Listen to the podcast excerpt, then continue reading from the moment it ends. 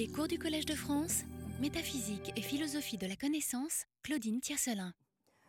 Bien, alors nous, nous poursuivons aujourd'hui notre, notre analyse de la sémantique des espèces naturelles qui a été proposée au milieu des années 1970 par euh, ces philosophes du langage et des sciences que sont euh, Saul Kripke et Hilary Putnam, qui tous deux, bien que par des voies différentes, nous allons le voir, considèrent que l'on peut développer une sémantique des termes d'espèces naturelles euh, en mesure de déterminer une classe de termes généraux qui désigneront bel et bien des espèces naturelles au sens métaphysique du terme, et donc qui nous permettront de euh, montrer que, par exemple, les éléments chimiques sont bel et bien des espèces euh, naturelles dont on peut de surcroît découvrir empiriquement l'essence, donc qui sont connaissables a posteriori, bien que nécessaires.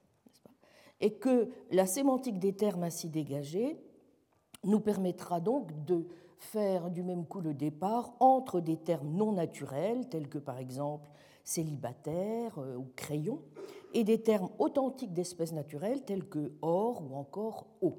Bien. En nous appuyant sur d'autres critères que ceux de la ressemblance ou encore du succès euh, prédictif, mais en restant donc sur le plan euh, strictement sémantique, on devrait pouvoir, par d'autres critères naturellement que celui, vous vous en souvenez, peu convaincant de la simplicité, par exemple, hein, euh, d'une part, on devrait réussir donc à euh, découper la nature aux, bonnes articulations en déterminant une classe métaphysique authentique de vérité nécessaire, rêve qui remonte aux temps anciens, et d'autre part, on devrait pouvoir trouver, ça c'est plutôt dans l'objectif putnamien, un moyen radical, euh, notamment à partir de la théorie causale de la référence, de résister euh, en particulier au relativisme euh, comme celui qui est sous-jacent au, au, relativisme des paradigmes soutenu en particulier en philosophie des sciences par quelqu'un comme Kuhn ce désir d'alignement, euh, nous l'avons dit, n'est-ce pas, de la perspective sémantique sur euh, la euh, perspective métaphysique suit donc, n'est-ce pas, deux courants fondamentaux, mais qui ne sont pas tout à fait interchangeables, le courant kripkeien et le courant putnamien. Mais alors que ce qui meut surtout Putnam, c'est de viser donc le relativisme présent en philosophie des sciences, mais pas seulement. Nous allons voir que l'analyse a aussi toute une série d'autres aspects tout à fait, euh, euh, judicieux. Euh, je dirais que ce qui intéresse sans doute au premier chef Kripke, c'est le statut qu'il suppose être nécessairement a posteriori des identifications théoriques, du statut, donc, si vous voulez, des identifications théoriques. Bon. Donc, son idée euh, fondamentale étant qu'il existe une catégorie tout à fait distinctive de termes, euh, les termes d'espèces naturelles, qui est en réalité analogue à euh, une catégorie sémantiquement distinctive de termes singuliers, à savoir la catégorie des noms propres. Donc, commençons, si vous le voulez bien, par l'analyse euh, euh, kripkeenne. Comme je viens de le dire, le courant métaphysique, qui est le plus proche de ce qui intéresse Kripke, prend sa racine dans la thèse euh, qu'il défend, selon laquelle les identités théoriques telles que l'eau est H2O ou l'or est l'élément dont le nombre atomique est 79 sont métaphysiquement nécessaires mais seulement connaissable a posteriori.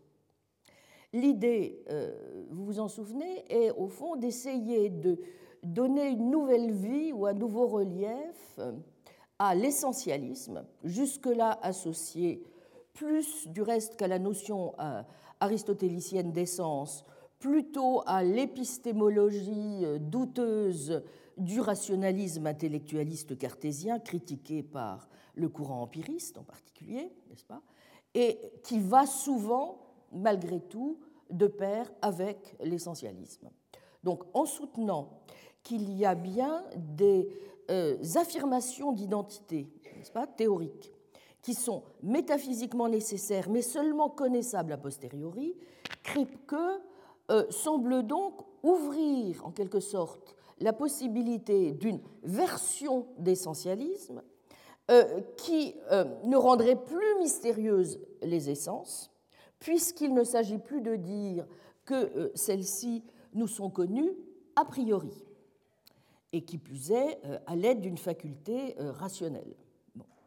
Une fois que vous accordez que c'est l'investigation empirique qui vous donne la connaissance des essences, n'est-ce pas Plus n'est besoin, n'est-ce pas, de les voir comme des caractéristiques particulières qui seraient en quelque sorte susceptibles d'être saisies par le seul esprit et du moins, euh, pense-t-on euh, alors, euh, à ce moment-là, proprement inintelligibles.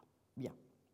Alors, pour comprendre le sens et l'importance de la démarche kripkeenne, il nous faut commencer donc par identifier les caractéristiques fondamentales de sa théorie des noms propres. Alors, là encore, je vais être obligé d'être extrêmement schématique, vous vous en doutez, puisque c'est un chapitre, euh, c'est un pont aux ânes, n'est-ce pas, de la philosophie, de la logique et de la philosophie du langage du XXe siècle, qui a fait couler énormément d'encre et de littérature, mais je vais simplement euh, rappeler les moments décisifs, n'est-ce pas, euh, de cette analyse pour euh, que vous compreniez à quel endroit exactement vient s'adosser la problématique kripkeenne. Bon. donc, il faut évidemment pour cela repartir de la conception frégéo-russelienne des noms. Bon. Un nom, dans cette conception, classique, n'est-ce pas, est quelque chose qui a à la fois une dénotation et une connotation. Pour reprendre les termes de Frege, un Sinn et une Bedeutung. Bien. Par exemple, euh, nous dirons, euh, je vous renvoie à la présentation tout à fait lumineuse que propose Hélène Bibi dans, le, dans son intro ou à l'ouvrage que je vous ai déjà plusieurs fois indiqué The Semantics and Metaphysics of Natural Kind. Euh, nous, disons, nous dirons par exemple que euh, un nom comme Marie Curie, n'est-ce pas, a à la fois un référent, Marie Curie, hein, et quelque chose en plus de cela à quoi le signe fait référence, où se trouve contenu ce que Frege appelle le mode de présentation. Bien. Le mode de présentation ou sens, zin, qui détermine le référent du nom, consiste, pense-t-on généralement, en une simple description, dans l'imagerie frégéo-russelienne, si vous voulez. Bien. Par exemple, vous pourrez dire que Aristote est Aristote, ou vous pourrez dire que Aristote est le précepteur d'Alexandre ou le maître de Platon, autre type de description. Euh, vous pouvez dire aussi de Cicéron, Cicéron et Cicéron, Cicéron et Marcus Tullius, ou Cicéron est euh, un orateur romain, ou euh, Cicéron est celui qui a été l'accusateur de Catilina, etc. Bien. Alors, donc, vous pouvez dire à partir de là que si je reviens sur euh, le, premier exemple, Marie Curie, le sens de Marie Curie, ou le sens d'Aristote, ou le sens de Cicéron, pourrait être, en tout cas dans le cas de Marie Curie, la première femme à avoir reçu le prix Nobel, par exemple. Hein Bien.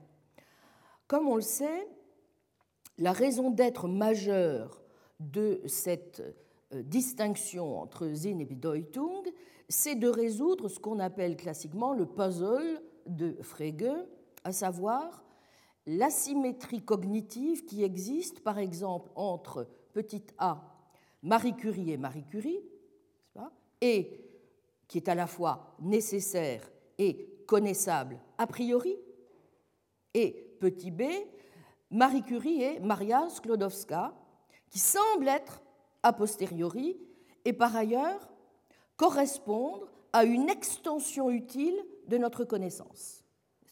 Bien. Donc il y a une asymétrie cognitive, vous voyez, entre Marie Curie et Marie Curie et Marie Curie et Maria Sklodowska. Donc en distinguant sens et référence, ou on dit aussi parfois signification pour Bedeutung, je ne vais pas rentrer aujourd'hui dans, dans, ces questions très difficiles, Frege, dit-on, dissout le puzzle. Pourquoi? Eh bien parce que même si Marie Curie et Maria Sklodowska ont la même référence ou dénotation, elles diffèrent en sens ou en connotation, et c'est la connotation qui détermine le contenu cognitif de la phrase. Bien.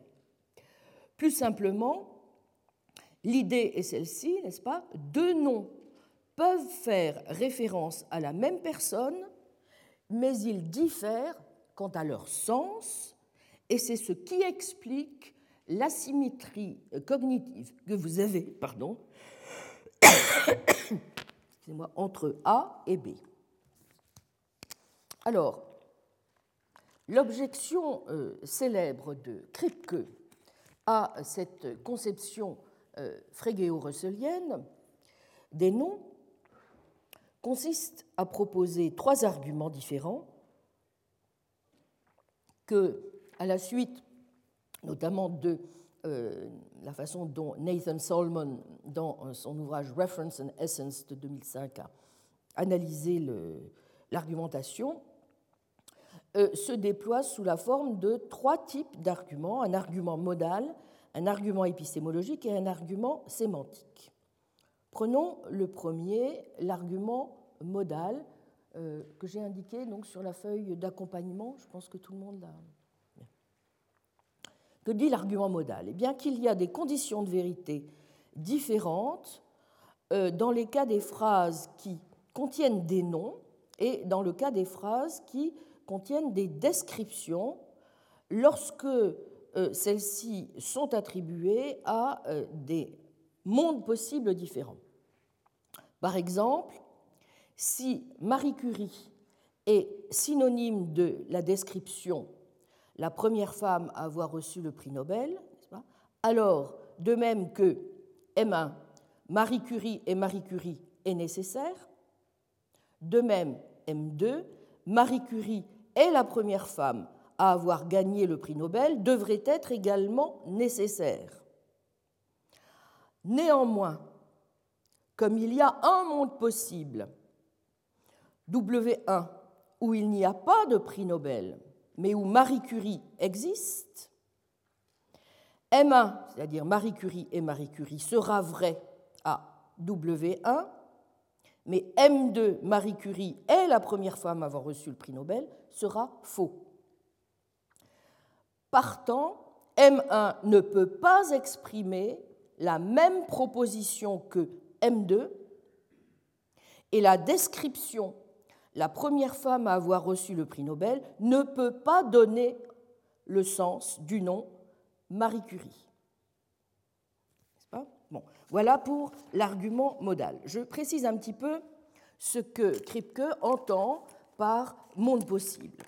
Il est en effet important de bien voir, parce que c'est un aspect important de son argumentation, qu'il euh, ne lui attache pas tout à fait le même sens que celui que Monde possible revêt euh, chez David Lewis. Voici ce qu'il dit, page 30, donc dans la traduction française de Naming and Necessity, euh, que l'on doit à François Recanati et Pierre Jacob aux éditions de Minuit, sous le titre La logique des noms propres. Euh, voici ce que Kripke écrit. La question de ce qu'on appelle les propriétés essentielles est réputée équivalente, et elle est équivalente, à la question de l'identité à travers les mondes possibles. Voici quelqu'un, Nixon, et voici un autre monde possible où personne n'a toutes les propriétés qu'a Nixon dans le monde réel. Qui, dans cet autre monde possible, est Nixon, a supposé que quelqu'un le soit Ici, vous devez manifestement donner un critère d'identité. Si vous avez un tel critère, vous n'avez qu'à repérer dans les autres mondes possibles l'homme qui est Nixon. Et la question de savoir si, dans cet autre monde possible, Nixon a certaines propriétés, cette question est bien définie. On suppose aussi ajoute Kripke, qu'est bien définie en termes de ces notions la question de savoir s'il est vrai, dans tous les mondes possibles, que Nixon a gagné les élections, ou s'il y a des mondes possibles où il ne les a pas gagnés. Mais, dit-on, il est extrêmement difficile de donner des critères d'identité. Il peut sembler plus aisé de fournir de tels critères dans le cas des nombres, mais même dans ce cas, on soutient que cela ne va pas sans arbitraire. On pourrait dire par exemple, et c'est sûrement la vérité, que si la position dans la série des nombres est ce qui définit le nombre 9, alors si dans un autre monde le nombre des planètes avait été 8, le nombre des planètes serait différent, un nombre différent de celui qu'il est effectivement. Vous n'iriez pas prétendre que le nombre des planètes dans cet autre monde possible doit être identifié avec le nombre 9 dans notre monde. Mais en ce qui concerne les autres types d'objets, les gens, les objets matériels, les choses de ce genre, quelqu'un a-t-il jamais donné un ensemble de conditions nécessaires et suffisantes pour l'identité à travers les mondes possibles? En fait, des conditions nécessaires et suffisantes pour l'identité qui soient à la fois adéquates et ne supposent pas ce qui est en question sont choses fort rares. Les mathématiciens sont le seul cas que je connaisse où l'on peut donner de telles conditions, ne fût-ce qu'à l'intérieur d'un monde possible. Je ne connais pas, dit Kripke, de telles conditions pour l'identité des objets matériels à travers le temps ou pour les personnes. Comme chacun sait, il y a là un sérieux problème.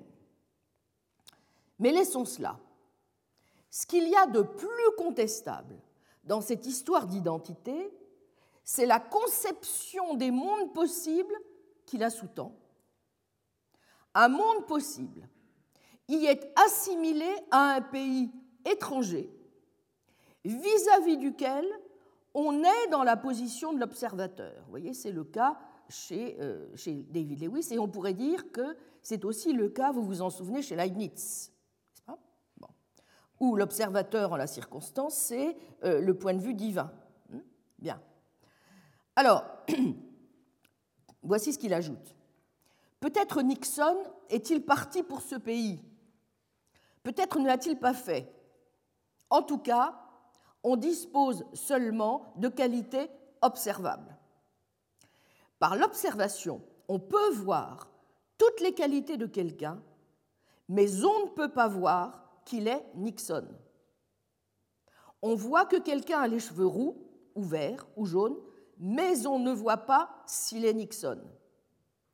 C'est pourquoi il faut avoir un moyen de déterminer en termes de propriété si une chose qu'on rencontre est la même qu'on a vue précédemment. Il faut avoir un moyen de dire, quand on rencontre un de ces mondes possibles, qui est Nixon dans ce monde. Or, poursuit Kripke, certains logiciens, pensent notamment à Lewis, dans leur traitement formel de la logique modale, ont pu renforcer cette conception. Je suis moi-même peut-être un exemple notable. Bon, il bat lui-même sa coupe. Quoi qu'il en soit, à s'en tenir à l'intuition, je pense que ce n'est pas la bonne façon de considérer les mondes possibles. Un monde possible, phrase qui est maintenant désormais célèbre comme un des, une des phrases importantes de, de Kripke, un monde possible n'est pas un pays lointain qu'on rencontre sur son chemin ou qu'on regarde au télescope.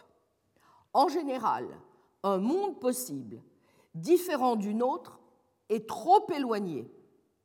Même si nous voyagions plus rapidement que la lumière, nous ne pourrions pas l'atteindre. Un monde possible, et c'est donc la définition kripkeenne, vous voyez, qui n'est pas la même que celle de Lewis, pas? Un monde possible est donné par les conditions descriptives que nous lui associons. Je répète, un monde possible est donné par les conditions descriptives que nous lui associons. Que voulons-nous dire quand nous disons dans un autre monde possible, je n'aurais pas donné cette conférence aujourd'hui Nous imaginons seulement une situation où soit je n'ai pas décidé de donner cette conférence, soit j'ai décidé de la donner un autre jour. Bien sûr, nous n'imaginons pas tout ce qui est vrai ou faux, mais seulement les choses, mais seulement les choses qui ont rapport au fait que je donne la conférence.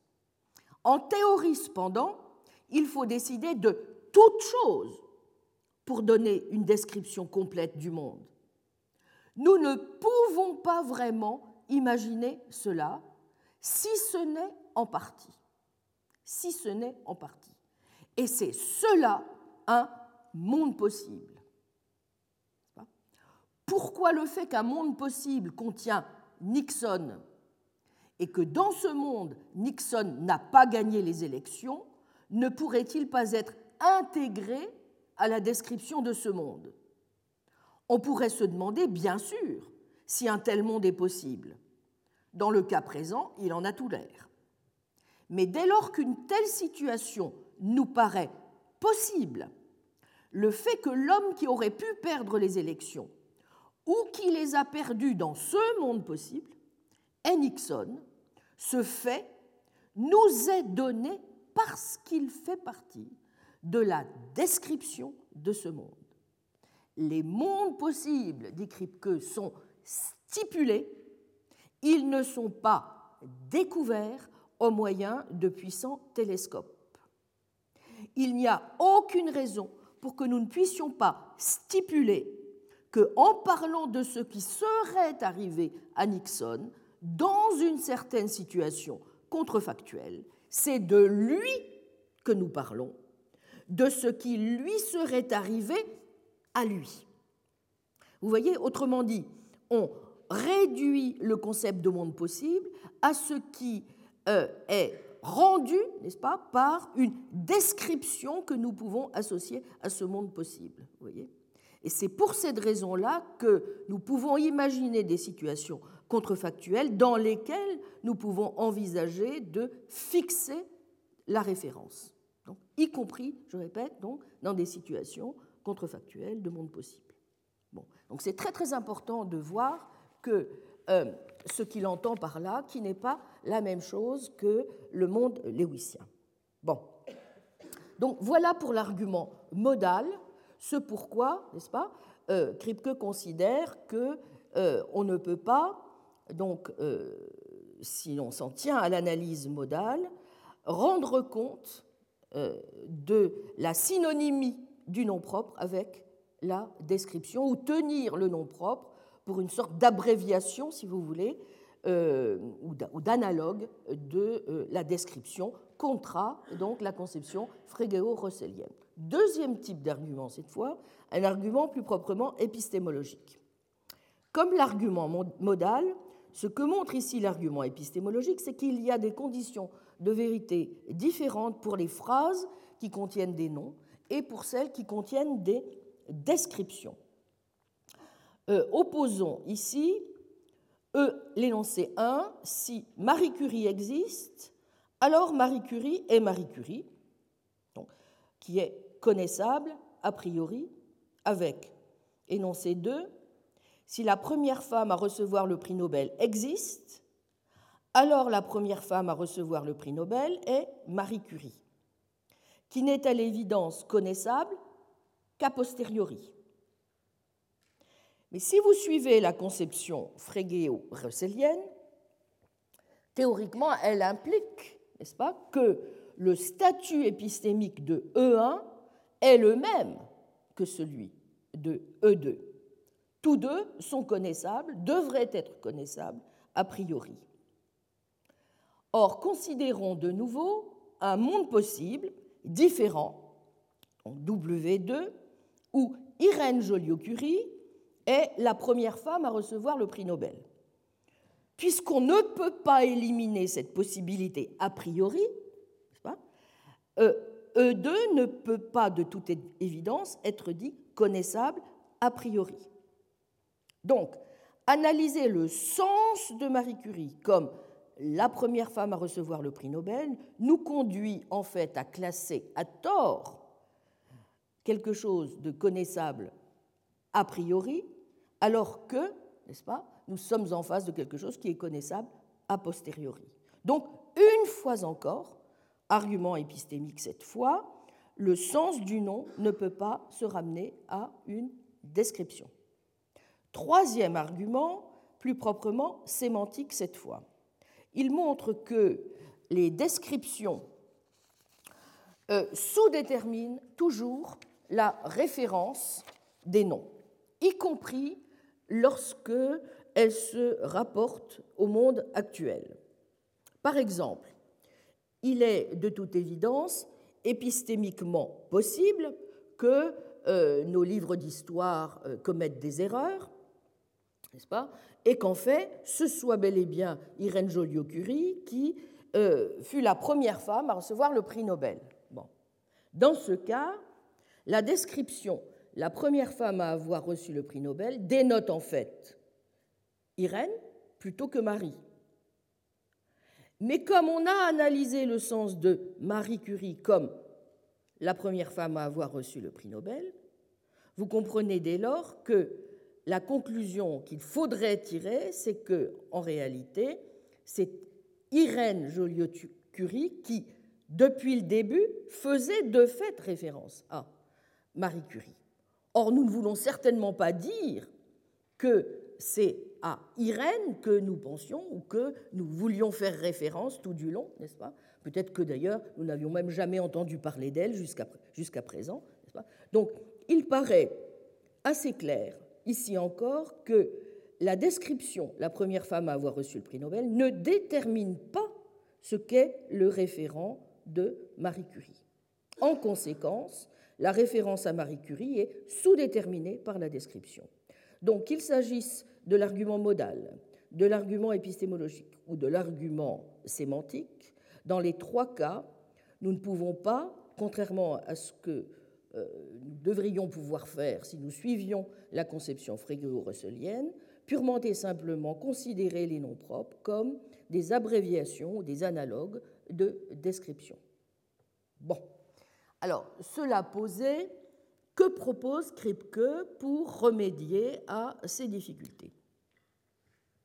Bon, schématiquement, s'agissant donc aussi bien euh, de se placer sur le plan de la sémantique des noms euh, que sur le plan des conditions qui font qu'un nom ont, euh, un certain référent, sa proposition s'inspire, il le dit explicitement, d'une thèse que l'on doit à John Stuart Mill, à savoir les noms propres ont une dénotation, mais ils n'ont pas de connotation.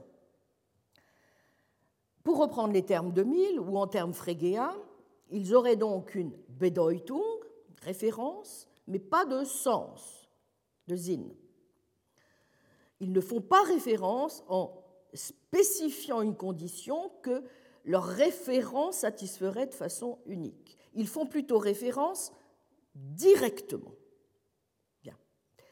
L'idée est donc la suivante, c'est de considérer qu'il s'opère ce que le philosophe Gareth Evans a appelé une sorte de transaction d'acquisition de nom, au cours de laquelle un objet X est choisi par un locuteur en a baptême initial. Je cite euh, Kripke, page 84 de l'édition française. Un baptême initial a lieu. On peut, dans une telle circonstance, nommer l'objet par ostension ou fixer la référence par description. Lorsque le nom est passé de maillon en maillon, celui à qui le nom est transmis doit, au moment où il en prend connaissance, avoir l'intention de l'utiliser avec la même référence que l'homme dont il l'a appris. Si j'entends le nom Napoléon et si je décide que ce serait un joli nom pour mon tamanoir apprivoisé, je ne remplis pas cette condition. Je peux transmettre le nom du tamanoir à d'autres personnes, Pour chacune d'elles, il y aura pour moi une certaine relation causale ou historique entre mon emploi du nom et l'empereur des Français, mais elle ne sera pas du type requis.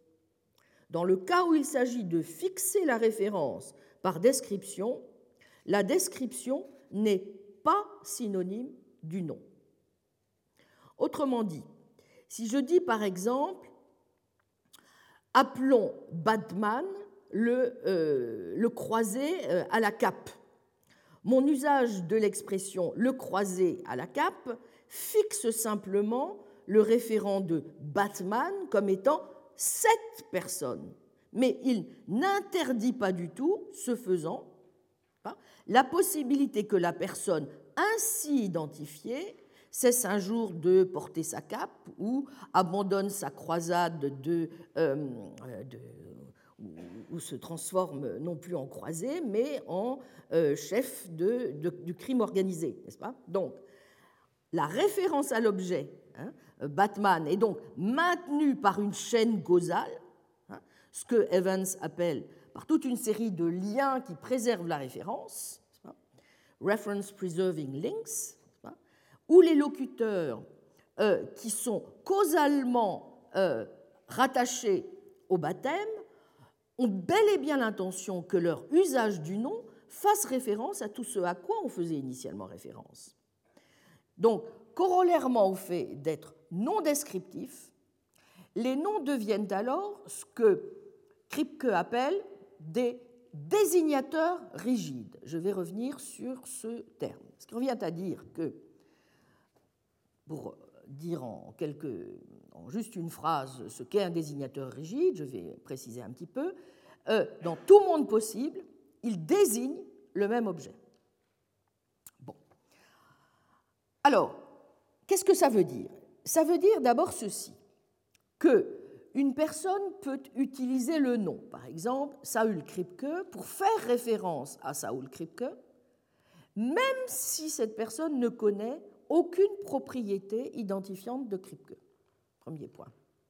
Deuxièmement, la capacité d'une personne à faire référence à Saul Kripke en utilisant le nom propre Saul Kripke est due au fait que ces usages de ce nom sont liés, vous voyez, par une chaîne causale appropriée à l'acte de baptême, c'est-à-dire à l'événement au cours duquel la personne en question a reçu son nom. Donc il y a en quelque sorte une chaîne appropriée hein, entre l'usage d'un nom N par une personne et un objet déterminé, si euh, de, de, personne à personne, n'est-ce pas, euh, l'utilisation du nom est bel et bien faite avec l'attention de faire référence à l'individu auquel la personne précédente faisait référence et ainsi de suite. Donc vous voyez qu'une caractéristique importante de cette thèse, c'est que les critères d'identification qui sont implicitement acceptés par le locuteur ou par la communauté linguistique ne sont pas ce qui détermine le référent. Ce qui est pertinent, considère Kripke, ce n'est pas la façon dont le locuteur croit qu'il a obtenu la référence. C'est, je le cite, page 80, la chaîne de communication effective. Alors, Kripke reconnaît qu'il est difficile de dénoncer toutes les conditions nécessaires et suffisantes pour que la référence ait lieu, et que ce serait du reste très compliqué de le faire, mais, dit-il, il n'en est pas moins vrai que si nous faisons référence à un certain homme, c'est grâce à notre interaction avec les autres locuteurs de la communauté, interaction en vertu de laquelle nous sommes reliés au référent lui-même. Page 82. Soit l'exemple que prend euh, Helen Bibi, euh, soit le nom de Eric Weiss. On peut penser que lorsque Eric est né, ses parents ont effectué quelque chose comme le baptême initial de Kripke, c'est-à-dire une transition d'acquisition de nom, et qu'ils l'ont ainsi appelé Eric Weiss. Mais c'est ici qu'il faut justement bien comprendre euh, ce qui est en cause dans le concept de désignateur rigide au sens que lui donne Kripke. Voici ce qu'il écrit, page 36. Nous appellerons quelque chose un désignateur rigide si dans tous les mondes possibles il désigne le même objet, et un désignateur non rigide ou accidentel si ce n'est pas le cas. Évidemment, nous n'exigeons pas que les objets existent dans tous les mondes possibles. Si ses parents ne s'étaient pas mariés, Nixon aurait pu ne pas exister.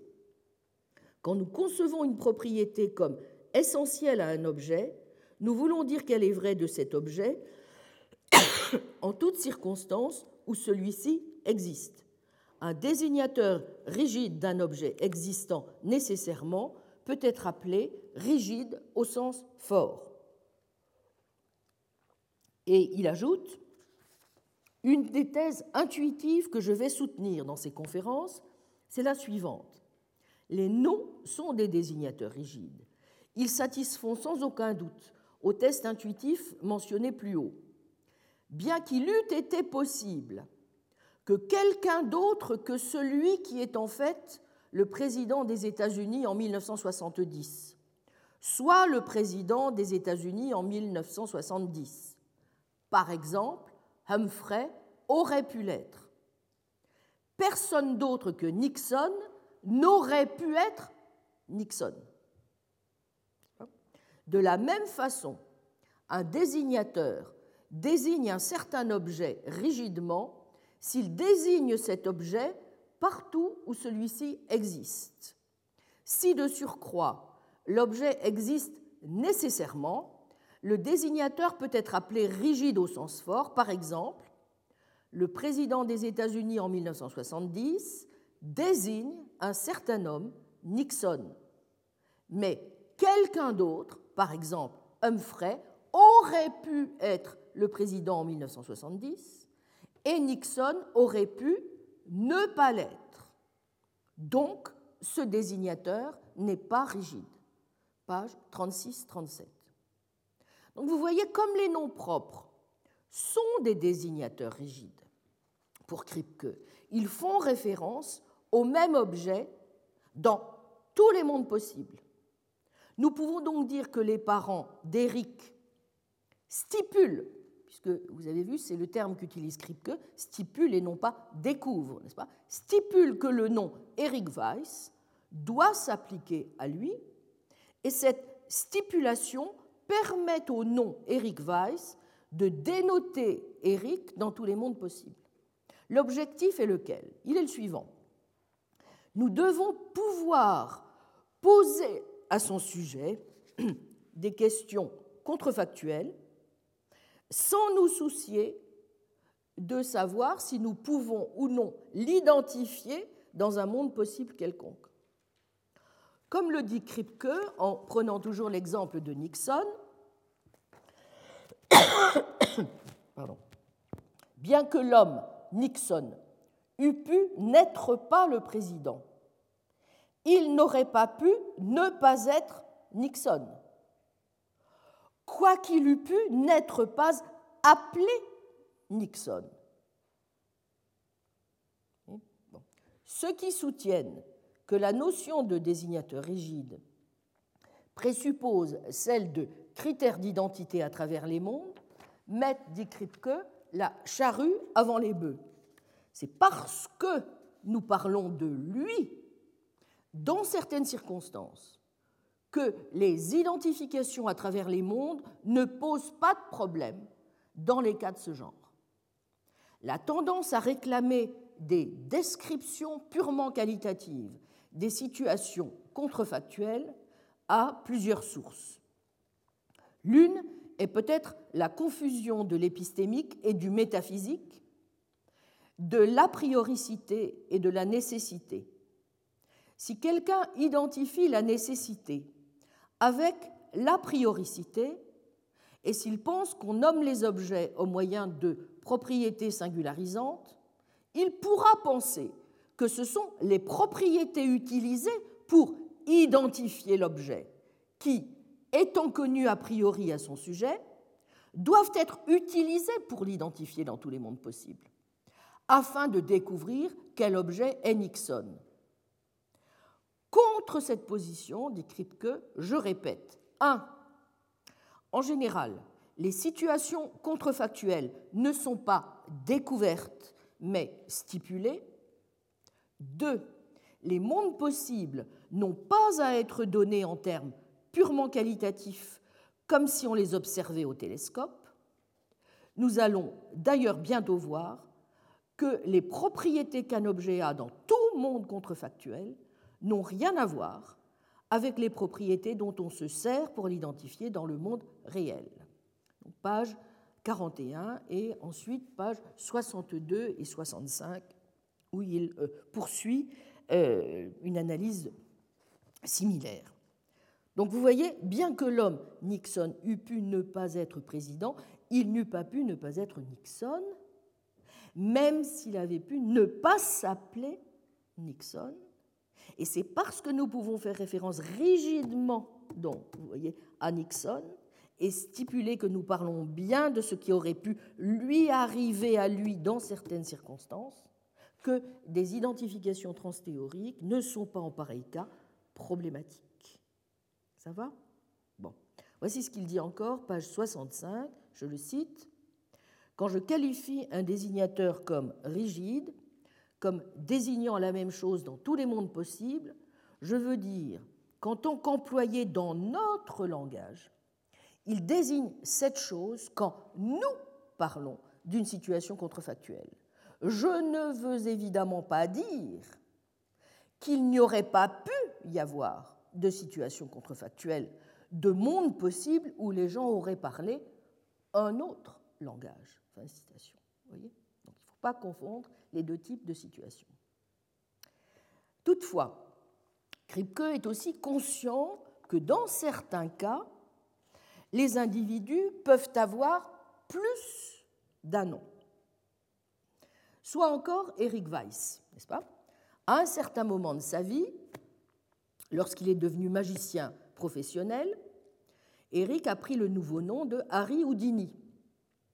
En suivant le modèle kripkeien, nous pouvons dire donc qu'une autre transaction d'acquisition de nom, si vous voulez, s'est opérée à ce moment et que Eric est à présent le référent à la fois du nom Harry Houdini et du nom Eric Weiss. Chaque baptême, en quelque sorte indépendant, est la source de sa propre chaîne causale de liens de préservation de la référence, rendant entièrement possible le fait que différents locuteurs puissent faire référence à la même personne en utilisant différents noms. Ah, nous aurions peut-être un moyen de répondre difficultés de Locke. Vous vous souvenez? Puisque justement, l'une des difficultés qui se présentait au conceptualisme lockéen, c'était que justement, selon, euh, selon Leibniz, on ne parvenait pas du coup à véritablement fixer la référence, puisque justement les noms pouvaient signifier plusieurs, euh, pouvaient être utilisés comme, comme bon nous semblait. Vous vous souvenez? Bien. Donc il y aurait là évidemment une manière de tranquilliser en quelque sorte euh, la difficulté rencontrée dans le cas de Locke. Bien. Imaginons en effet deux locuteurs normaux, locuteur 1, locuteur 2. Le locuteur 1 utilise le nom Eric Weiss pour dénoter Eric. Le locuteur 2 utilise le nom Harry Houdini pour dénoter Eric. Et pourtant, ni l'un ni l'autre ne croient dénoter la même personne. Pourtant, si on suit Kripke, puisque Eric Weiss et Harry Houdini sont tous deux des désignateurs rigides, et que l'énoncé d'identité Harry Houdini est Eric Weiss, et que cet énoncé d'identité est vrai, eh bien il s'ensuit qu'il est aussi nécessaire. Plus schématiquement, étant donné que les noms propres sont des désignateurs rigides, si A et B sont des noms propres coréférentiels, et que l'énoncé d'identité A est B est vrai au monde actuel, alors il est vrai dans tous les mondes possibles. Il ressort de ces analyses une distinction très importante entre deux types de nécessités. Kripke, en effet, voit une, une distinction capitale entre ce qu'il appelle la nécessité métaphysique et la nécessité épistémique. L'énoncé d'identité Harry Houdini est Eric Weiss est un énoncé qui est métaphysiquement nécessaire en vertu de quoi? En vertu de 1. la nécessité de l'identité, de 2. La rigidité des noms propres, de 3 la vérité des énoncés d'identité. En revanche, l'affirmation d'identité n'est pas épistémiquement nécessaire, puisque, bien entendu, il ne suffit pas de réfléchir, si vous voulez, sur les noms Eric Weiss ou Harry Houdini pour obtenir la vérité de l'énoncé. Donc il y a une différence stricte entre un énoncé d'identité comme Eric Weiss et Harry Houdini et, par exemple, un célibataire est un homme non marié. Dans les deux cas, vous avez affaire à des énoncés qui sont métaphysiquement nécessaires, mais seul le second est épistémiquement nécessaire, puisque sa vérité découle nécessairement, vous voyez, uniquement de la réflexion sur la signification des termes célibataire et non marié. Et comme tel, il est, c'est un énoncé qui est connaissable a priori. En revanche, le premier n'a pas de nécessité épistémique, il n'est donc connaissable qu'a posteriori. À partir donc de cette analyse des noms propres et des conséquences qui en résultent sur les distinctions entre les deux types de nécessités, Kripke va croire possible l'extension de cette analyse au terme d'espèces naturelles, et c'est donc cela qui nous intéresse maintenant au premier chef, évidemment, mais il fallait passer par ce détour pour comprendre comment les choses marchent dans cette deuxième étape. Donc, une fois posée cette sémantique des noms propres, qui ne sont donc pas, vous l'avez compris, de simples substituts de description dont ils seraient les synonymes ou qu'ils abrégeraient, et la catégorie du nécessaire a posteriori, Kripke étend son analyse au cas plus complexe, dit-il, et philosophiquement signifiant, des termes d'espèces naturelles, à partir de la page 104 dans la logique des noms propres. Voici ce qu'il dit. Mon argument conclut implicitement que certains termes généraux, ceux des espèces naturelles, ont une parenté plus grande avec les noms propres qu'on ne se le figure généralement. Cette conclusion vaut assurément pour toutes sortes de noms d'espèces, que ce soit des noms comptables tels que chat, tigre, fragment d'or, ou des termes de masse tels que or, eau, pyrite de fer. Voyons donc tout d'abord ce qu'il dit à propos de l'or et de la pyrite de fer, puis nous verrons comment il applique son analyse, cette fois, à des termes d'espèces naturelles comme précisément tigre. Je reprends le texte, page 104.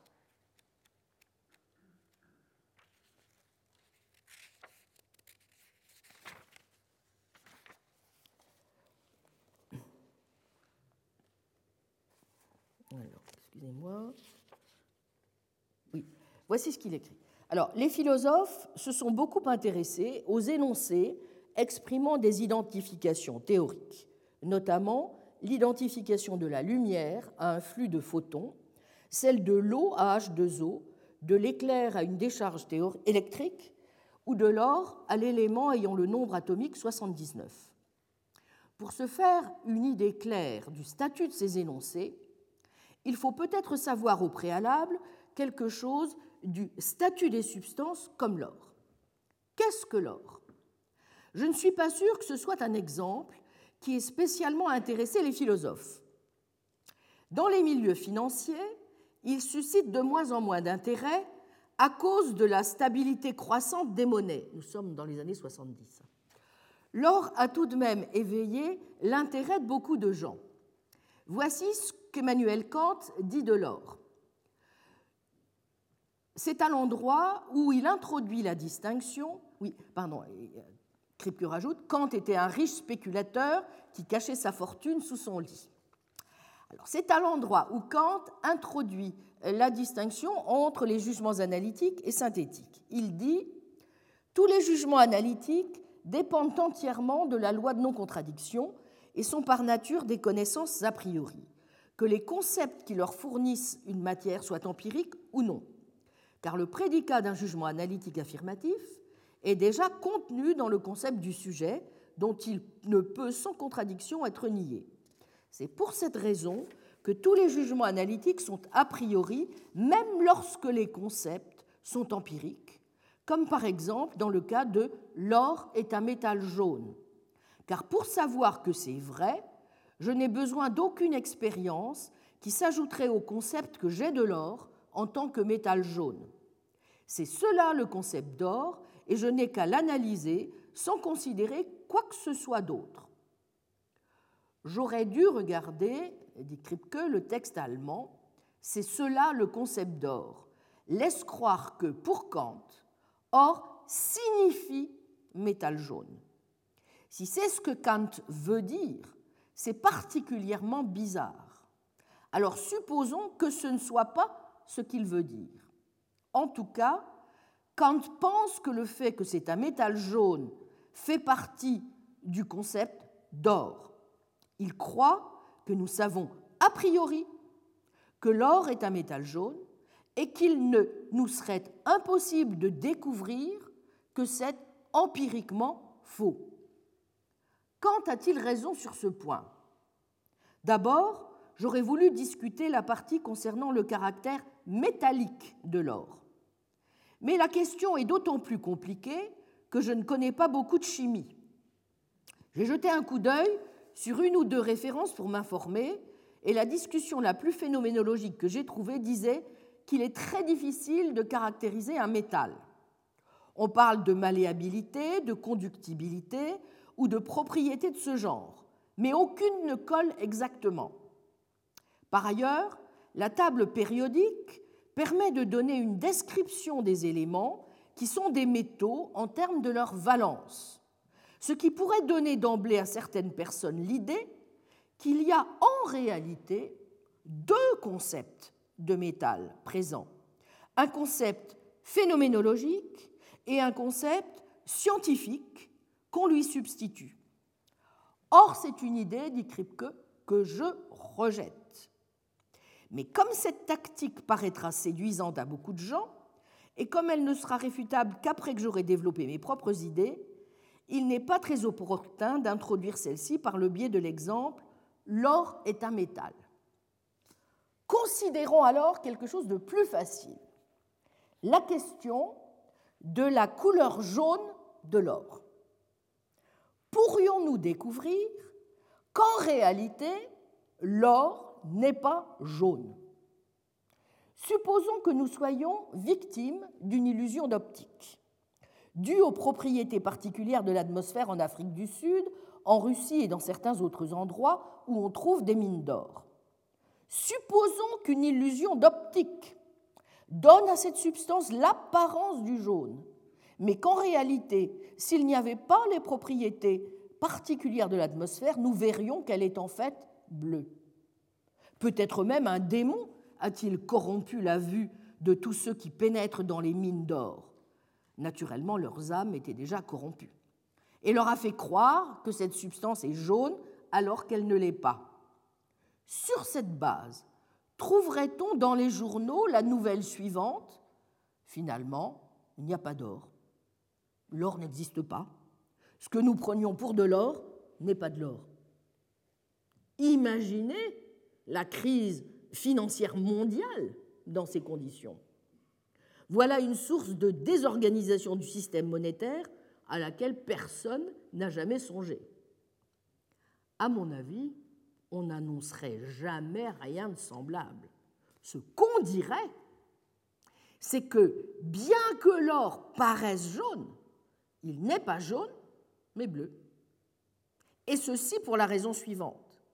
Nous utilisons le mot or pour désigner une certaine espèce de chose.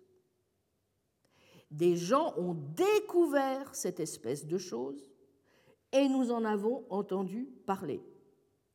Comme nous appartenons à une communauté de locuteurs, nous entretenons une certaine relation avec cette espèce de chose. L'espèce en question est censée posséder certaines propriétés, n'est-ce pas? L'espèce en question est censée posséder certaines propriétés qui permettent de le reconnaître. Mais il se peut qu'en réalité, l'or ne possède pas certaines de ses propriétés. Nous pourrions découvrir que nous nous sommes trompés sur leur compte. Il se pourrait de plus qu'une substance ait toutes les propriétés distinctives que nous attribuons à l'or et au moyen desquelles nous l'identifions, mais que cette substance soit différente de l'or nous dirions d'une telle chose Elle a beau avoir toutes les apparences qui nous permettaient auparavant d'identifier l'or, ce n'est pas de l'or. La pyrite de fer, qu'on appelle le faux or, en est un exemple bien connu. Ce n'est pas une autre espèce d'or, c'est quelque chose de complètement différent qui, aux yeux d'une personne qui ne s'y connaît pas, ressemble à s'y méprendre à la substance que nous avons découverte et nommée or. Si nous pouvons parler comme cela, ce n'est pas parce que nous avons changé la signification du terme or et introduit de nouveaux critères pour distinguer l'or des pyrites. À mon avis, ce n'est pas ce qui s'est passé. Au contraire, dit Kripke, nous avons découvert que l'or a certaines propriétés en plus des propriétés distinctives qui nous permettent ordinairement de l'identifier. Étant caractéristique de l'or par opposition à la pyrite de fer, ces propriétés montrent que le faux or n'est pas vraiment de l'or. Vous voyez la démarche, n'est-ce pas? Donc nous avons parfaitement un moyen d'identifier ce qui est le référent réel d'or ou de faux or. Ce n'est pas la signification qui change, n'est-ce pas? Nous avons simplement changé d'espèce. Nous, sommes passés à une autre substance, nous sommes passés à autre chose. Kripke applique à présent donc, les conclusions de sa sémantique des noms propres, cette fois aux espèces naturelles comme le tigre. Voici ce qu'il dit. Nous sommes page 108. Supposez qu'on me demande qu'est-ce qu'un tigre? Je pourrais répondre en regardant dans un dictionnaire. Autrement dit, vous voyez, en, essayant de fixer des critères a priori euh, qui ne dépendrait en rien du tout de l'expérience que je puisse avoir ou d'autres critères comme ceux que euh, Kripke invoque. Donc, je pourrais aller regarder un dictionnaire. Un tigre, dira le dictionnaire, est un grand félin carnivore et quadrupède de couleur jaune fauve avec des rayures transversales noirâtres et un ventre blanc. Supposons maintenant que quelqu'un dise Vous venez de donner la signification du mot tigre. Un linguiste comme Zif répliquerait Vraiment? Et d'ajouter à juste titre Je ne le crois pas. Son exemple est le suivant. Supposons que quelqu'un se trouve dans une clairière dans la jungle et dise Regardez, un tigre à trois pattes. Cette phrase devrait-elle nous rendre perplexes? L'expression un tigre à trois pattes n'est pas une contradiction in adiecto. Mais si tigre signifiait, entre autres choses, quadrupède ou à quatre pattes, l'expression un tigre à trois pattes ne pourrait être qu'une contradiction in adiecto. Cet exemple montre donc que si le fait qu'un tigre ait quatre pattes faisait partie du concept de tigre, il ne pourrait pas y avoir de tigre à trois pattes. C'est le genre de cas que de nombreux philosophes essaient d'expliquer en termes de concept faisceau. Allons plus loin. Serait-il contradictoire de découvrir que les tigres n'ont jamais quatre pattes Supposons que les explorateurs qui ont attribué cette propriété aux tigres aient été victimes d'une illusion d'optique. Les animaux qu'ils ont vus appartenaient en fait à une espèce à trois pattes. Dirions-nous alors qu'il est finalement apparu que les tigres n'existent pas? À mon avis, ce que nous dirions, n'est-ce pas, c'est que nonobstant l'illusion d'optique qui a trompé les explorateurs, les tigres ont en fait trois pattes. Allons encore plus loin. Est-il vrai que tout ce qui satisfait la description du dictionnaire est nécessairement un tigre? À mon avis, non. Supposons que nous découvrions un animal qui, tout en ayant les apparences extérieures d'un tigre, tel qu'on nous le décrit dans un dictionnaire, possède néanmoins une structure interne complètement différente de celle du tigre. Le mot félin a déjà été introduit dans la discussion, ce qui fausse un peu les choses. Supposons qu'on ne l'ait pas employé. Le fait qu'un tigre appartienne à une certaine famille biologique est de toute façon quelque chose que nous avons découvert. Si félin signifie simplement qui a l'apparence d'un chat, supposons que l'animal en question ait effectivement l'apparence d'un chat, d'un gros chat. Nous pourrions découvrir, dans une certaine région du monde, des animaux qui, tout en ressemblant très près au tigre, se révéleraient à l'examen n'être pas même des mammifères. Ils pourraient par exemple se révéler être des reptiles d'aspect très particulier. Conclurions-nous sur la base de cette description que certains tigres sont des reptiles? Non.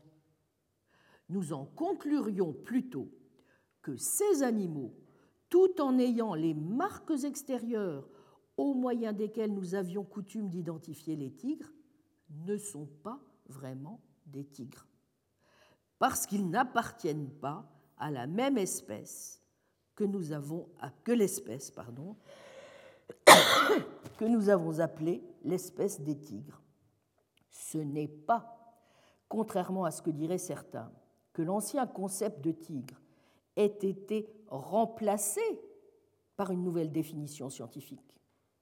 Je considère que ce que j'ai dit vaut du concept de tigre avant, avant que la structure interne des tigres ait été étudiée. Même si nous ne connaissons pas la structure interne des tigres, nous supposons, à juste titre probablement, que les tigres forment une classe ou une espèce naturelle. Vous vous souvenez de l'argumentation scotiste? Quand bien même nous ne connaîtrions pas l'essence de la chose, cela ne nous empêcherait pas d'avoir une certaine connaissance de la chose en question. On retrouve un argument très proche ici chez Kripke, n'est-ce pas? Même si nous ne connaissons pas la structure interne des tigres, nous supposons à juste titre probablement que les tigres forment une classe ou une espèce naturelle. Nous pouvons dès lors imaginer une créature qui, tout en ayant toutes les apparences extérieures des tigres, en différerait suffisamment du point de vue interne pour que nous disions que ce n'est pas une chose de la même espèce. Nous pouvons imaginer cela sans rien savoir de cette structure interne, sans savoir ce qu'est cette structure interne. Nous pouvons dire à l'avance, à l'avance, que nous employons le mot tigre pour désigner une espèce et que tout ce qui n'est pas de cette espèce, même si cela ressemble à un tigre, n'est pas un tigre. De même que quelque chose peut, sans être un tigre, avoir toutes les propriétés au moyen desquelles nous avons initialement identifié les tigres, nous pourrions découvrir que les tigres n'ont aucune des propriétés au moyen desquelles nous les avons initialement identifiés. Peut-être aucun tigre n'est-il quadrupède, ou fauve, ou carnivore, et ainsi de suite. Toutes ces propriétés, après tout, pourraient résulter d'illusions d'optique ou d'autres erreurs, comme dans le cas de l'or. Le terme tigre, comme le terme or, ne délimite pas, décrit que un concept faisceau, tel que la plupart, sinon la totalité des propriétés employées pour identifier l'espèce devrait être satisfaite par un objet pour que celui-ci puisse être appelé tigre ou or. Au contraire, le fait de posséder la plupart de ces propriétés n'est pas plus une condition nécessaire d'appartenance à l'espèce qu'il n'en est une condition suffisante. Et conclut Puisque nous avons découvert que les tigres forment effectivement, comme nous le soupçonnions, une espèce, alors quelque chose n'appartenant pas à cette espèce n'est pas un tigre. Nous nous trompons peut-être en supposant l'existence d'une telle espèce. Nous supposons à l'avance qu'il forme probablement une espèce. L'expérience passée montre qu'habituellement, des êtres qui vivent ensemble, qui se ressemblent et qui s'accouplent entre eux, forment une espèce.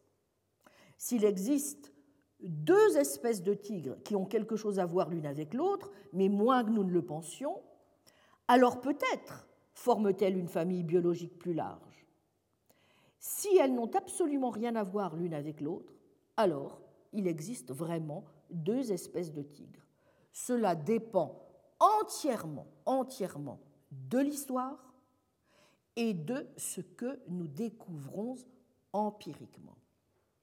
Et plus loin, euh, euh, Kripke dit ceci, savoir si une espèce donnée est une espèce d'animaux est une question qu'on ne peut trancher que par un examen empirique. Peut-être est-ce dans ce sens épistémique, d'ailleurs, que Putnam entend nécessaire. Bien. Et euh, euh, euh Kripke poursuit en montrant justement les liens qu'il y a entre l'analyse qu'il propose et euh, celle que, par ailleurs, Putnam propose dans la signification de la signification, en particulier dont je vais parler à présent. Je voudrais simplement, pour récapituler, résumer un petit peu la position de Kripke, avant que nous montrions en quoi elle est quand même, à certains égards, problématique pour notre, pour notre réflexion. Vous voyez, premièrement, je dirais que euh, ce qu'est au juste la parenté entre la référence des noms propres et la référence à des termes d'espèces naturelles euh, n'est pas complètement clair, mais on peut penser que ce qui est en tout cas euh, retenu comme critère, si vous voulez, qui permet aux yeux de Kripke de passer de l'un à l'autre, c'est premièrement les termes généraux acquièrent leur référence via un baptême initial, baptême qui peut être maintenu par des liens causaux qui vont préserver la référence. Deuxièmement, ces termes sont non descriptifs. Troisièmement, ce sont des désignateurs rigides. Bon, ça, c'est relativement clair. Ce qui est beaucoup moins clair, me semble-t-il, mais nous aurons à reprendre l'examen justement à partir de là, et une fois que nous aurons exposé les propres arguments putnamiens, c'est pourquoi Kripke pense de fait que les énoncés théoriques d'identification, qui contiennent des termes d'espèces naturelles tels que l'eau est H2O ou l'or est un élément dont le nombre atomique est 79, sont des énoncés exactement du même type, n'est-ce pas, que Harry Houdini et Eric Weiss, c'est-à-dire métaphysiquement nécessaires et néanmoins connaissables a posteriori. Si vous reprenez l'histoire que je viens de, rapporter dans l'énoncé long de la démonstration, il me semble qu'il y a des moments où la réflexion de Kripke repose sur des hypothèses ou des, euh, un certain nombre de choses qu'il envisage comme possibles, si vous voulez, plus qu'il ne montre qu'elles euh, se passent effectivement de la sorte. À cet égard, le silence radio qu'il émet sur la question euh, l'or est un métal, par exemple, vous voyez, en disant oh, finalement je ne connais pas assez la chimie pour prendre position, et peut-être bon une manière élégante de s'en tirer, mais peut-être moins, moins convaincante sur le plan de l'argument que ce qu'on serait justement en droit d'attendre. Mais lorsque nous aurons justement demandé un petit peu aux chimistes, lorsque nous reprendrons l'argumentation à partir de la philosophie de la chimie, peut-être que nous pourrons aussi y voir plus clair dans ce que met exactement au jour À ce stade de son argumentation. En tout cas, il me semble que euh, euh, c'est une remarque que fait qu'ont fait les, commentateurs, notamment euh, Laporte et, Bibi ou bien Soames, c'est que on peut dire d'emblée que les identifications, vous voyez, les énoncés d'identification théorique, a priori, sont au moins différents d'énoncés d'identité canonique à un double titre, c'est que les expressions qui sont situées à droite des identifications théoriques, par exemple l'élément euh, au nombre atomique 79 ou H2O, ce sont des expressions qui sont sémantiquement complexes, n'est-ce pas? Ce qui n'est pas le cas de noms propres tels que Eric Weiss ou Houdini. Donc il y a déjà une différence dans l'allure sémantique, en tout cas des expressions, qui n'est pas, euh, pas semblable. Bien. Donc, une différence notable, pardon. Deuxièmement, euh, ce qui est aussi un élément tout à fait important dans la perspective kripkeenne, c'est que, de toute évidence, euh, sa discussion est, euh, comporte en arrière-plan, si j'ose dire, euh, cette idée selon laquelle, c'est quelque chose qu'il dit un peu plus loin dans la logique des noms propres, la science essaie, en recherchant des traits structurels fondamentaux, de trouver la nature et partant l'essence au sens philosophique de l'espèce. Bon. Et donc, ces découvertes, euh, qui s'expriment par des identités euh, théoriques, vous voyez, sont apparemment des énoncés d'identité d'essence. Mais où est l'argument qui permet de dire en quoi ce sont des énoncés d'essence? Comme Nathan Salmon a été l'un de ceux qui ont le plus insisté sur ce point, intervient ici un argument de type essentialiste, si vous voulez, qui est beaucoup plus euh, postulé euh, sur l'argument qu'il n'est véritablement, là encore, introduit comme un des moments de l'argumentation proprement dite. Bon, or, si euh, un élément important de l'argumentation kripkeenne consiste à supposer vous voyez, cette, chose relativement massive, relativement à ce qu'est censé découvrir la science, n'est-ce pas? Il est évident que euh, c'est un pas de géant euh, que nous devons euh, certainement essayer de, justifier par des arguments un peu plus soutenus que ceux, en tout cas jusqu'à présent, que nous avons pu lire dans sa présentation. Voilà.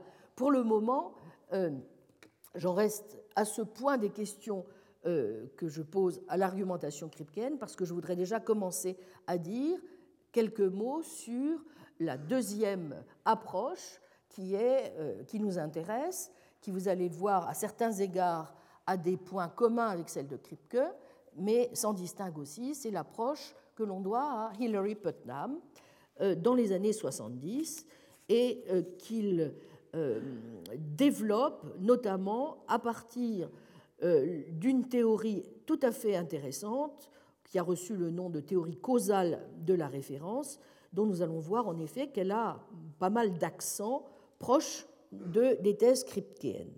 Bon, simplement pour rappeler un petit peu les choses sur le plan de l'histoire de la philosophie, puisque ces philosophes font déjà partie, pas, on l'oublie souvent, de l'histoire classique de la philosophie. Ce sont, ils sont encore vivants tous les deux, mais ils font déjà partie de l'histoire. Bon, il est, ce qu'il faut déjà dire simplement, c'est qu'à la différence, si vous voulez, de la démarche euh, de Kripke, euh, la démarche de Putnam s'inscrit à partir d'une certaine critique qu'il opère de la théorie vérificationniste de la signification défendue par les positivistes logiques. C'est ce qu'il rappelle au dans l'introduction du volume 2 de ses Philosophical Papers, qui n'ont pas été traduits en français, hein, sauf certains des articles, bon, et qui sont pourtant les, textes, en un sens, parmi les plus importants veut entrer dans, l'évolution, en tout cas, de la euh, chronologique et de la pensée de, de Putnam. Il dit il s'agit de défendre, dit-il, une théorie non vérificationniste de la signification et de critiquer dans le même temps toute philosophie vérificationniste de l'esprit. Pourquoi? Parce que, dit Putnam, donc vous voyez, c'est ça le point de départ, son point de départ. La conception positiviste de la signification est en effet confuse. Pourquoi?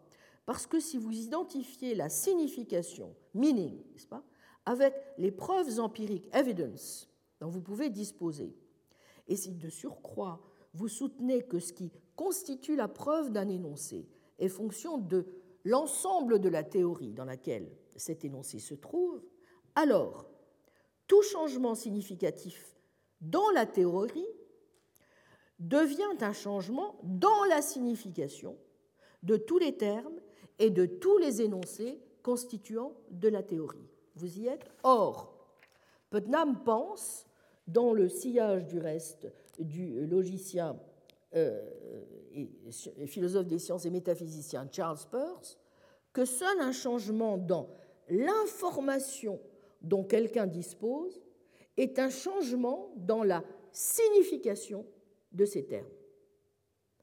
Or, la distinction entre la signification des mots de quelqu'un et ce qu'il croit des faits, la distinction entre le désaccord sur le sens des mots de quelqu'un et ce qu'il croit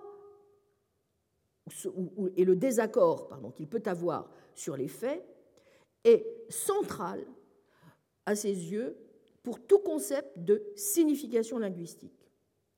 Et peut-être si la situation est aussi dramatique que les choses ont l'air de se présenter, dans, en tout cas, euh, telles que les présente euh, notamment Quine à la suite de, ce diagnostic, peut-être faut-il renoncer une fois, pour toutes à la notion de signification.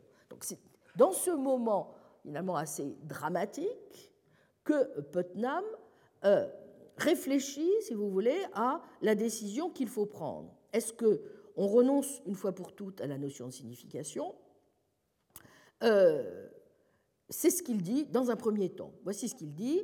Quels que soient les changements qui peuvent intervenir, par exemple, dans notre théorie de la charge électrique, il y a un élément dans la signification du terme charge électrique qui, lui, ne change pas. Or, qu'est-ce que cet élément Quel est cet élément qui ne change pas bien que la théorie elle-même change de signification, vous voyez, eh bien c'est la référence.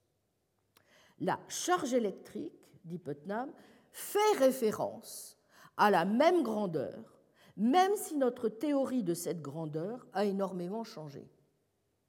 Il faut donc commencer par substituer au problème de la signification celui, dit Putnam, de la référence, puis réfléchir et vous voyez là, la démarche commence à devenir proche de celle de Kripke, à ce qui peut fixer cette dernière.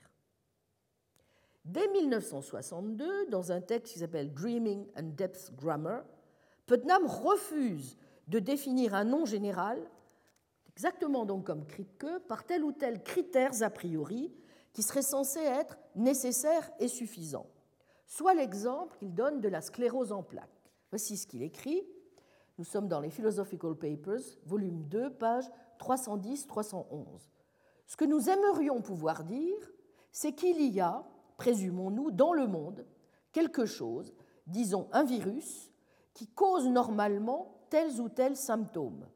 Peut-être d'autres maladies produisent-elles à l'occasion, rarement, ces mêmes symptômes chez quelques patients.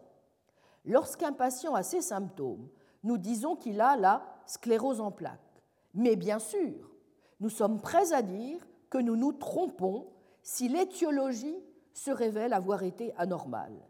Et nous sommes prêts à classifier des maladies comme des cas de sclérose en plaques, même si les symptômes sont relativement déviants. S'il s'avère que la condition sous-jacente était le virus qui cause la sclérose en plaques et que la déviance dans les symptômes était par exemple une variation aléatoire, selon cette conception, la conception intéressante n'est pas, pourrait-on dire, l'extension du terme sclérose en plaques, mais qu'est-ce qui, si c'est le cas, répond à notre notion de sclérose en plaques Lorsque nous saurons ce qui répond à nos critères plus ou moins parfaitement, c'est cela, quoi que ce soit, qui sera l'extension de sclérose en plaques.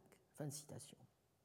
Commentant ce texte dans euh, un autre très beau texte qui s'appelle Reference and Truth, que vous trouvez cette fois dans le volume 3, Putnam rappelle que on trouve là, vous voyez, les idées centrales de la nouvelle théorie de la référence. C'est ce qu'il dit. L'extension de certaines sortes de termes, des termes d'espèces naturelles, c'est-à-dire des noms affectés à des choses telles que les substances naturelles, les espèces, les grandeurs physiques, n'est pas fixée par une série de critères posés à l'avance, mais est en partie fixé par le monde, c'est-à-dire par un réseau de lois. Je le cite. Il y a des lois objectives auxquelles obéissent, la sclérose en plaques, l'or, les chevaux, l'électricité, et ce qu'il est rationnel d'inclure dans ces classes dépendra de ce que se révèlent être ces lois. Fin de citation. C'est du reste parce que l'on ne connaît pas exactement ces lois à l'avance qu'il faut laisser ouverte l'extension de ces classes. Mais ce sont dès lors aussi les paradigmes et les programmes de recherche pour trouver ces lois, n'est-ce pas, améliorer l'exactitude de celles que nous avons, qui, va remplacer, qui vont remplacer l'idée de conditions nécessaires et suffisantes.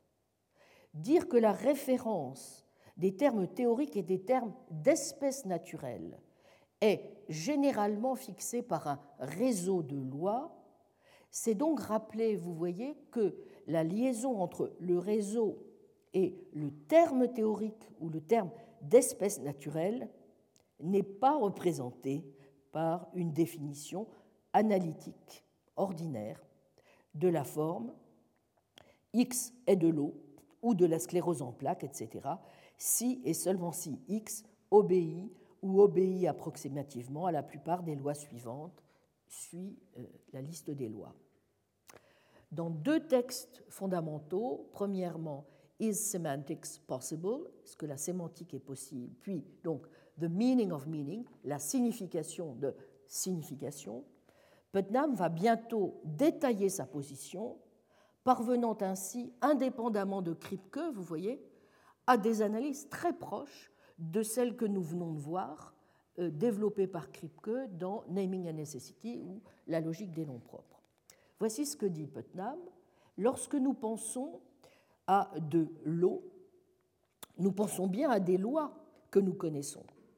Mais, vous voyez, là aussi, il fait appel à des situations contrefactuelles si nous devions partir pour une autre planète, Terre jumelle, identique à la nôtre en tout point, ses paysages, ses habitants qui parleraient la même langue que nous, etc., à l'exception d'un seul, le liquide que les terres juméliens appellent eau a une autre composition chimique X, Y, Z que la nôtre, H2O, je cite, nous ne pourrions déterminer une fois pour toutes si tel liquide qui remplit les lacs et les rivières sur cette planète est de l'eau, en nous contentant de demander s'il obéit ou obéit approximativement ou pas à ces lois, ou s'il possède ces caractéristiques observables.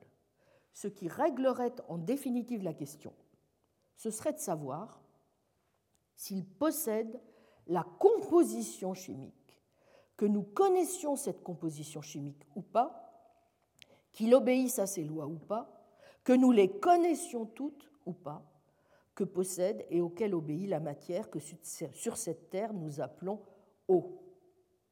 Bref, l'usage d'un mot comme eau ou or dépend donc de notre possession, quelque sorte, de paradigme, d'exemples standards, vous voyez, qu'on s'est accordé à reconnaître comme des modèles de l'espèce.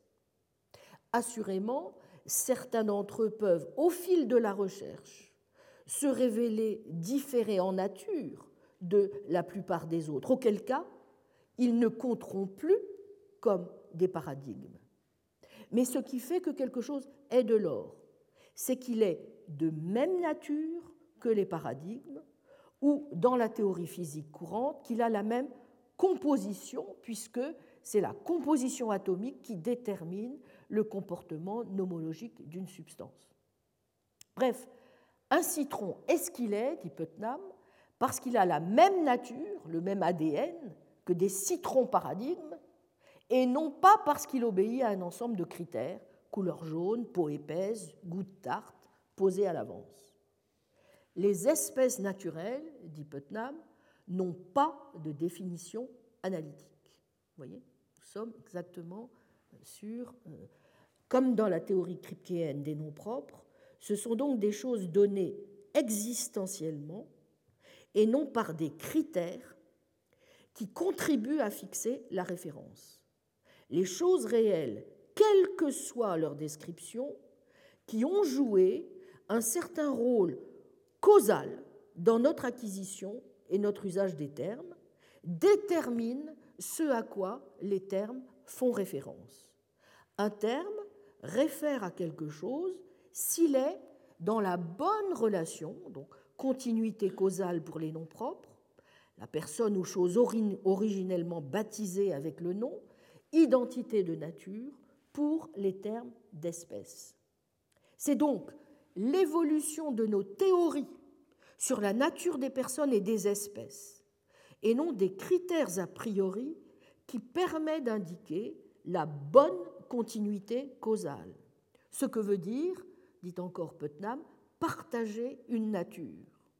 Ainsi, une fois qu'on a découvert que l'eau est H2O, on ne peut plus appeler eau des substances dont la composition chimique est différente, même si elle ressemble superficiellement à de l'eau. C'est exactement ce que disait Kripke, vous vous en souvenez, à, propos de l'or et du faux or, pas ou à, propos du tigre et du faux tigre, même si nous rencontrons un tigre qui euh, a des caractéristiques très très proches, n'est-ce pas, de celles à laquelle nous nous attendions. Bien. Nous avons affaire à une autre espèce. Ce que cela veut dire, vous le voyez, c'est que la nature de quelque chose peut donc déterminer la référence d'un terme avant même que cette nature ne soit découverte. C'est quelque chose que Putnam redit euh, en plusieurs endroits, aussi bien dans Words and Life, pour ceux que ça intéresse, page 443-446, ainsi que dans Représentation et réalité, dans la traduction française, page 76-77, mais de même, aucun ensemble de critères opérationnels ne peut totalement fixer la signification du mot or, car au fur et à mesure, que nous développons de meilleures théories de la constitution de l'or et des tests plus élaborés du comportement des substances, nous pouvons toujours découvrir des défauts dans les tests précédents. Je cite Putnam, Représentation et réalité, page 77.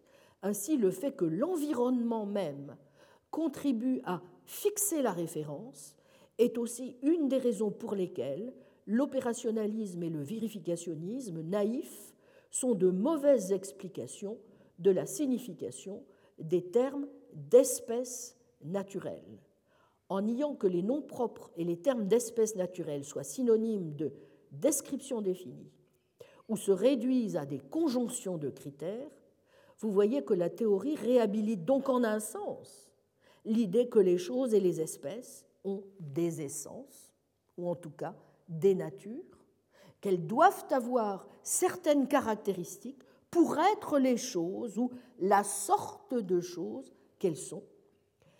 Mais en même temps, aussi bien dans le cas de Putnam que dans le cas de Kripke, la théorie libère cette notion de ses liens avec une épistémologie a prioriste.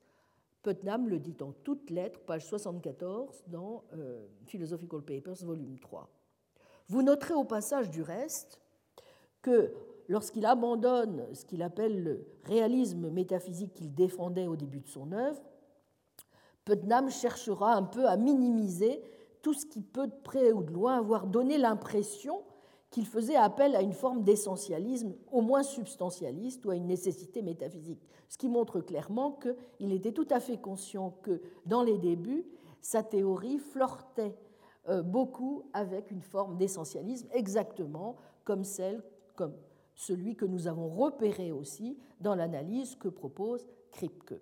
Voilà, j'en resterai là pour aujourd'hui. Nous verrons donc la prochaine fois comment, en même temps, ces analyses apportent un éclairage tout à fait intéressant sur notre réflexion, quelles sont aussi leurs difficultés et pourquoi, au fond, elles appellent, au fond, l'une comme l'autre, euh, au nécessaire examen à un moment donné de ce qui n'est plus seulement, si vous voulez, ce qui peut être réglé euh, sur le plan de la seule sémantique, mais ce qui peut aussi, euh, sinon se régler, du moins apporter un éclairage nécessaire sur le plan de ce que les sciences et les observations empiriques ont à nous dire sur les espèces naturelles. C'est pourquoi, à la suite de, des observations sur les analyses kripkeennes et putnamiennes, nous passerons à l'examen des enseignements de la philosophie de la chimie d'abord, de la philosophie de la biologie ensuite. Je vous remercie.